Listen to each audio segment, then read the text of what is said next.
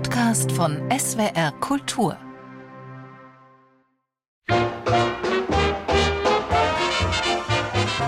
Autos, Telefone, tolle Partys, schillernde Garderoben, bewegte Bilder und Filmstar-Rummel.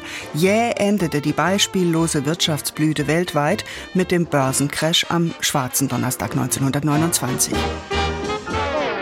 Übrig blieben in den USA sogenannte Hoovervilles, Obdachlosensiedlungen in heruntergekommenen Stadtteilen.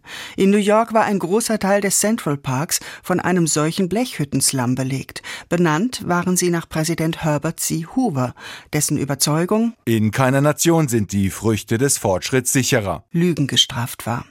1933 waren 15 Millionen Amerikaner arbeitslos, eine Quote von 25 Prozent. Fast die Hälfte aller Banken waren liquidiert. Der Wert der amerikanischen Aktien lag bei einem Fünftel gegenüber 1929. Als einer der unbeliebtesten Präsidenten schied der Republikaner Hoover 1933 aus dem Amt. Mit 57 Prozent wurde der Demokrat Franklin Delano Roosevelt gewählt. In seiner Antrittsrede am 4. März 1933 klagte er die Börsenspekulanten an, die die Blase verursacht hatten und versprach staatliche Aufbauhilfe. Practices of the unscrupulous money changers die Machenschaften der gewissenlosen Geldwechsler stehen am Pranger der öffentlichen Meinung. Die Geldwechsler sind von ihren Hochsitzen im Tempel der Zivilisation geflüchtet.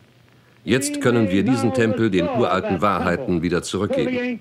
Wie weit uns das gelingen wird, hängt von dem Ausmaß ab, in dem wir soziale Werte schaffen, die edler sind als bloßer geldlicher Gewinn. New Deal nannte Roosevelt sein Reformprogramm. Vorbilder gab es genug. In Deutschland existierten soziale Systeme seit Bismarck, in Großbritannien dozierte John Maynard Keynes über den Multiplikatoreffekt von Staatsausgaben. Bemerkenswert war, wie schnell Roosevelt Aktivitäten in Gang setzte, die vorher in den USA undenkbar gewesen wären. Relief das bedeutete kurzfristige Hilfe für die Bevölkerung, Armenspeisungen sowie ein Bildungs- und Arbeitsbeschaffungsprogramm für junge Männer zwischen 18 und 25. Zunächst mussten ganze Landstriche aufgeforstet werden, denn die Landwirtschaft litt stark unter Bodenerosion. Staubstürme gefährdeten die Ernten. Später wurden Straßen, Brücken, Flussbefestigungen gebaut. Recovery nannten sich schnelle und mittelfristige Maßnahmen. Bereits am 6. März ließ Roosevelt alle Banken für vier Tage schließen. In dieser Zeit wurde geprüft, welche von ihnen mit staatlichen Krediten noch zu retten waren.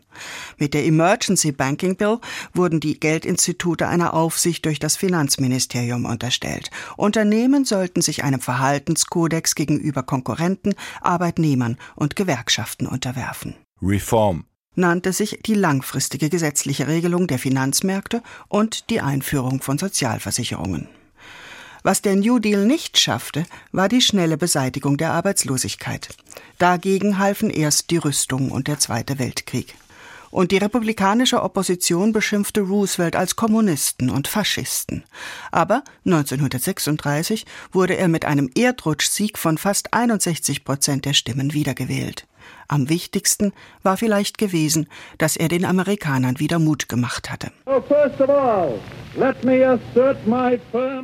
So lassen Sie mich denn als allererstes meine feste Überzeugung bekunden, dass das Einzige, was wir zu befürchten haben, die Furcht selbst ist. Die namenlose, blinde, sinnlose Angst, die die Anstrengungen lähmt, deren es bedarf, um den Rückzug in einen Vormarsch umzuwandeln.